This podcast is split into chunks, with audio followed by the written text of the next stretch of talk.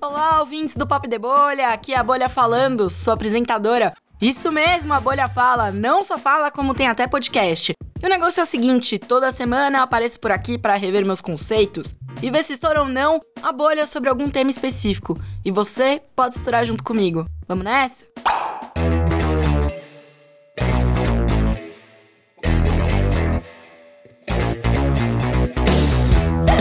A bolha de hoje envolve mercado de trabalhos, negócios, business. O ambiente de trabalho anda disruptivo, né? Tudo moderninho, com horários mais flexíveis, espaço de lazer. Parece que essa coisa de Vale do Silício pegou mesmo. Sei que essa conversa sobre mercado de trabalho já deu algumas voltas e está mudando de maneiras efetivas. E eu tô aqui para tentar acompanhar. E quem eu convidei para bater um papo sobre isso foi a Maíra. Olá, pessoal, tudo bom? Comecei já desafiando a Maíra para estourar essa bolha que não é nada fácil de ser estourada. Parece que ela topou. Olha, meu objetivo aqui, viu? então, para aquecer, perguntei para ela qual é a primeira coisa que ela faz quando chega no trabalho e começa a produção do dia a dia. Eu acho que a primeira coisa que eu faço é tirar o computador da mala, carregar, pegar minha caneca que eu boto dentro do armário e tomar café. Ai, gente, caneca dentro do armário é uma nova moda que eu não acompanhei. Eu coloco porque tem uma pessoa que trabalha comigo na área e ela ficava tomando a minha caneca. E aí eu chegava e a caneca tava suja e eu comecei a guardar dentro do armário. É, pelo que a Maíra me contou, tem coisa que não muda, né? Nem com o tempo. A velha boa vizinhança, aquela coisa de noção de espaço mesmo. E teve mais coisa também. Acho que sim. Eu e essa pessoa, a gente tem algumas questões engraçadas. Tipo, às vezes eu deixava, sei lá, bolacha em cima da mesa e comia toda a minha bolacha. Enfim, é uma beleza. Quebra-gelo feito. Eu parti para uma pergunta mais capciosa, sabe? Eu quis saber se no trabalho dela existe uma conversa mais humanizada.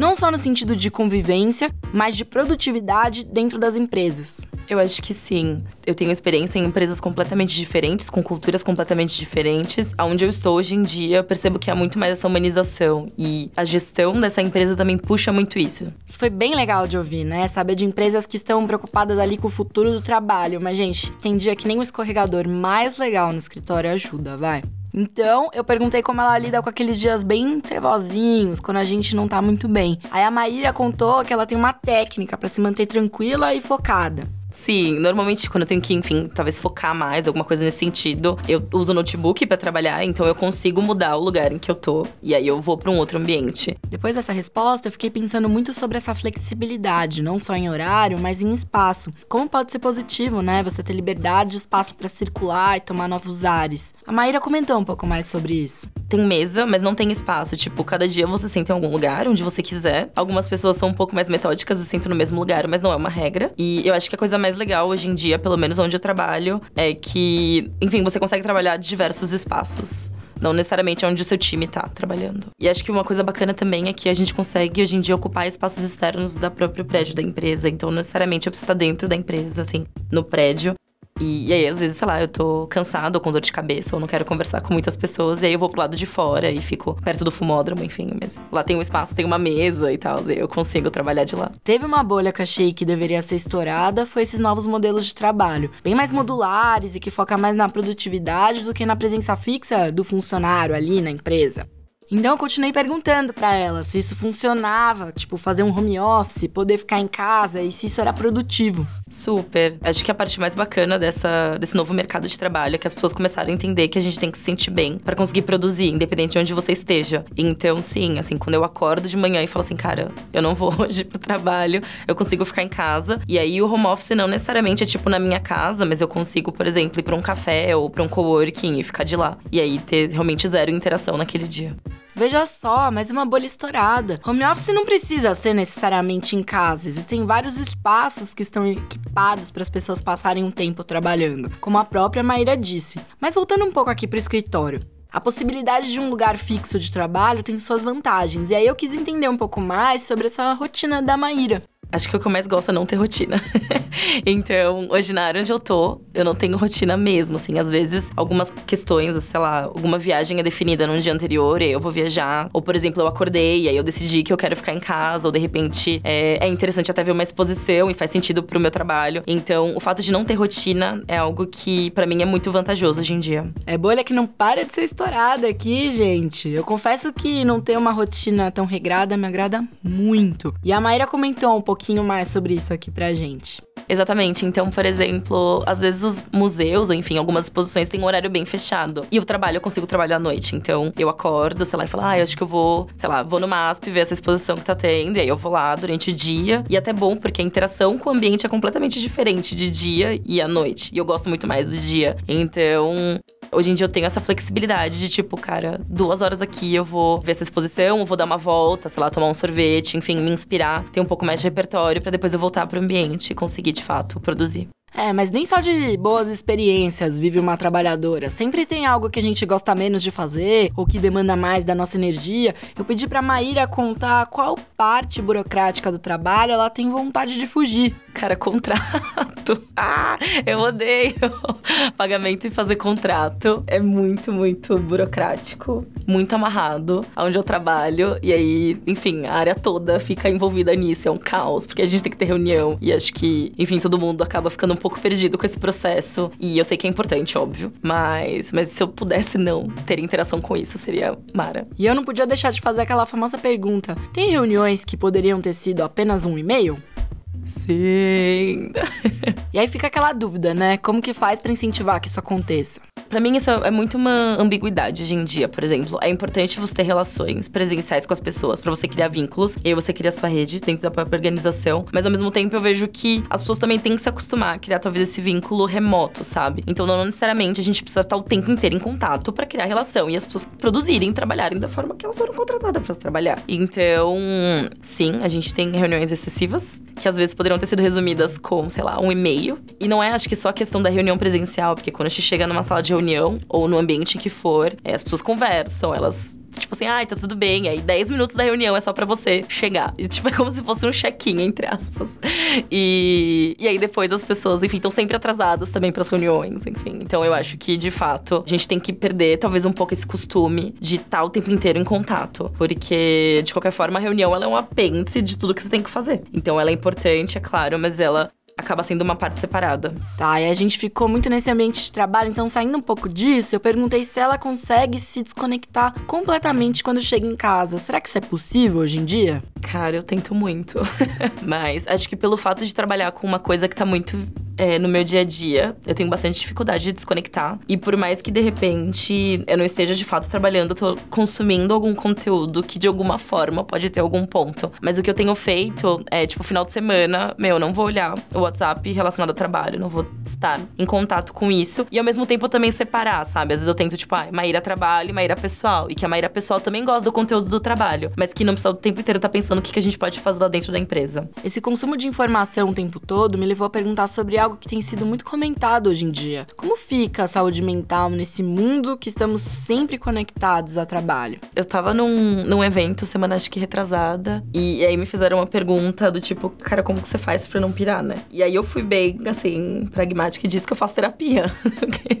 Enfim. Mas eu acho que além disso, é, e eu acho que todo mundo deveria fazer terapia, mas além disso, eu tento fazer alguma atividade física. E isso eu coloquei como, cara, um must, assim, pra esse ano. E aí eu tô fazendo vôlei. E de alguma forma também me conectar com coisas que eu gosto. Então, às vezes, a gente fica muito conectado o tempo inteiro com as redes sociais. E isso causa ansiedade, isso causa vontade de, de querer saber tudo, além de ter muita informação. Então, de alguma forma, eu tento realmente deixar o celular, tipo, na gaveta e vou fazer coisas ao ar livre, ver o dia, sei lá, andar por São Paulo ou sei lá, talvez ficar sozinha em casa, no silêncio, que é muito difícil. E eu tô com um hábito agora, voltei a de fato ler livros, assim, pegar o livro e ter esse ritual do tipo, vou ler, vou escolher, e que tá me fazendo muito bem. E que por mais que às vezes eu queira olhar o celular, eu falo, não, peraí, sabe, fica longe. Mas é, é um desafio. E aí, esse papo tava tão bom que eu tava gostando muito dessa visão de trabalho negócio da Maíra. Daí ela me contou que era também uma Global Shaper. Pedi pra ela explicar um pouco mais o que isso significava. Global Shaper é como se fosse o braço jovem do Fórum Econômico Mundial. Então ele foi criado pelo Severin Schwan, que é a pessoa responsável por criar o Fórum Econômico Mundial. E a ideia do Global Shaper é como que a gente consegue também ouvir os jovens em suas diversas regiões do mundo. E aí,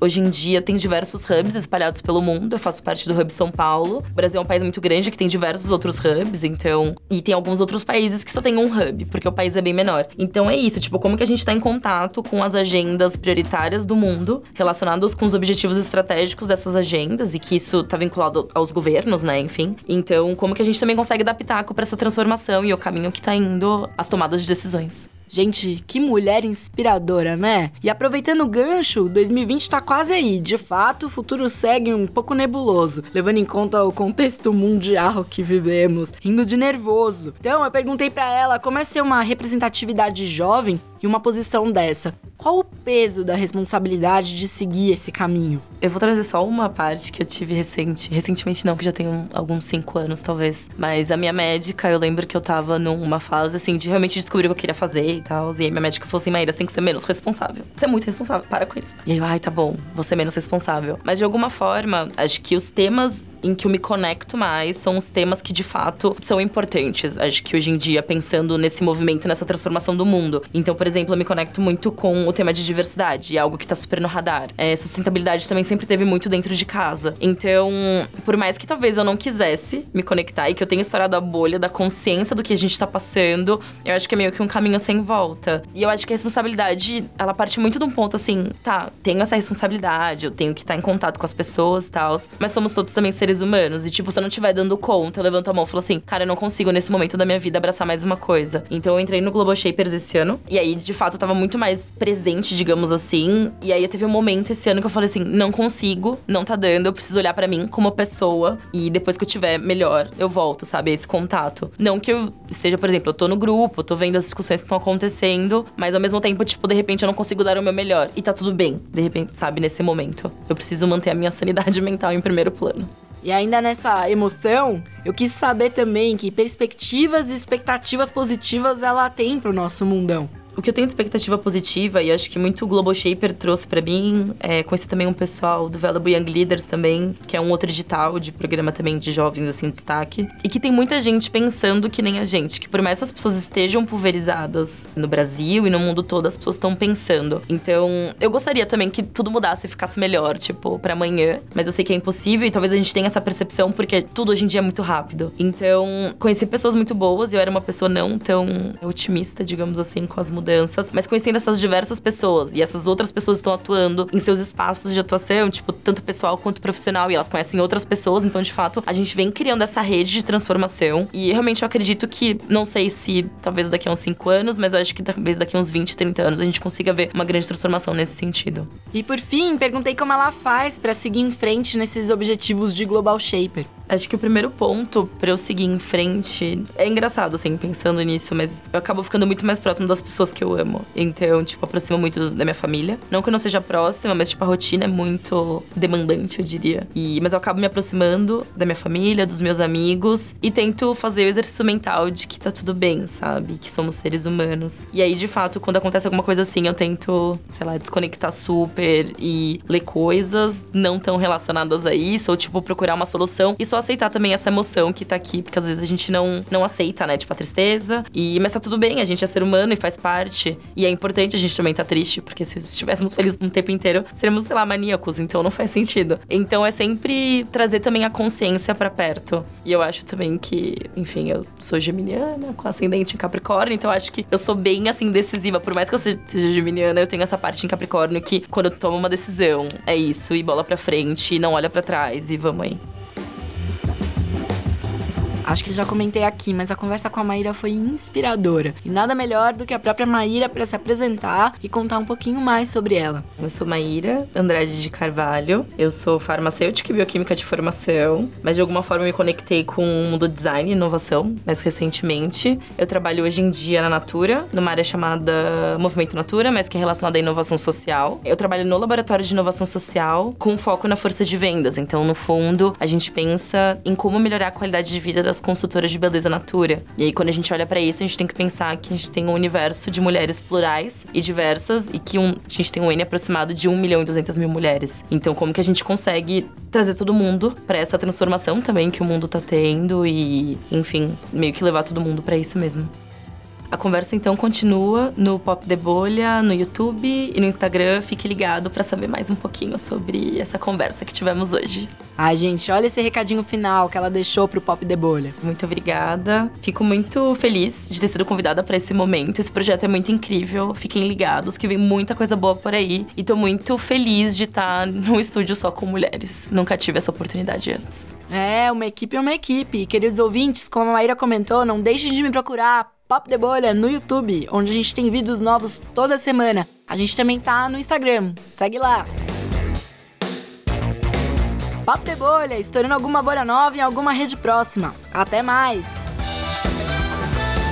Esse podcast é uma produção da Spray Media.